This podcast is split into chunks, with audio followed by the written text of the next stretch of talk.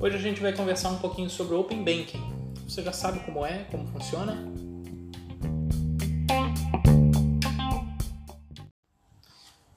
Hoje é dia 1 de fevereiro de 2021 e o Banco Central liberou para colocar em prática o Open Banking. O que é o Open Banking na prática? É, seria a comunicação entre todos os bancos dos seus serviços financeiros. Por exemplo, é, hoje você é um empreendedor, você tem uma conta no Banco Inter, é uma propaganda do Banco Inter, que é nosso parceiro, e você movimenta, mas movimenta pouco essa conta, e você faz as suas vendas e recebe pela maquininha do Mercado Pago, que também é nosso parceiro. E aí o que, que acontece? Você precisa de uma linha de crédito. No Mercado Pago provavelmente você não vai conseguir, e no Banco Inter, eles não têm informações suficientes de como funciona o seu negócio e a liberação de crédito é um pouco mais difícil.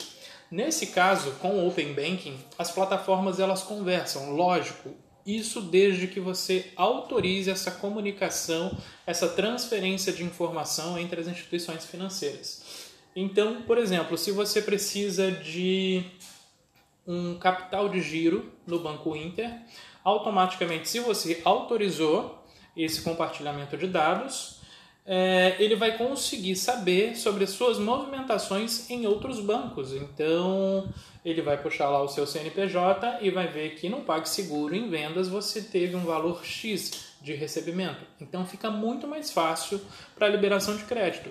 Também pela questão de taxa de juros, tanto para pessoa física quanto jurídica. Então, se você tem uma linha de crédito no banco X mas você ainda quer uma taxa um pouco menor, você pode ir no banco Y e falar: olha, essa taxa eu já tenho nesse banco.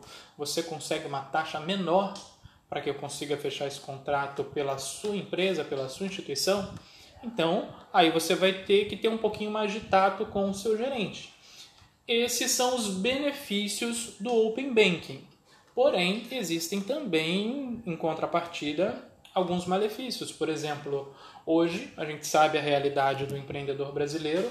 É, você tem conta em vários bancos e aí, infelizmente, você acabou usando um pouquinho mais do cheque especial no banco X e acabou não regularizando em tempo. O banco Y, se você autorizou o compartilhamento dos seus dados, ele vai ter informação de que você esteve inadimplente por um tempo.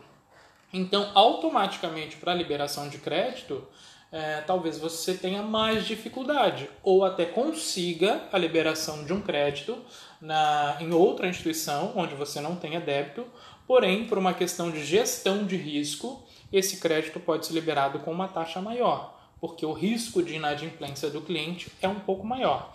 Então, na prática, seria esse o funcionamento do Open Bank. Se você ficou com qualquer dúvida, fica à vontade.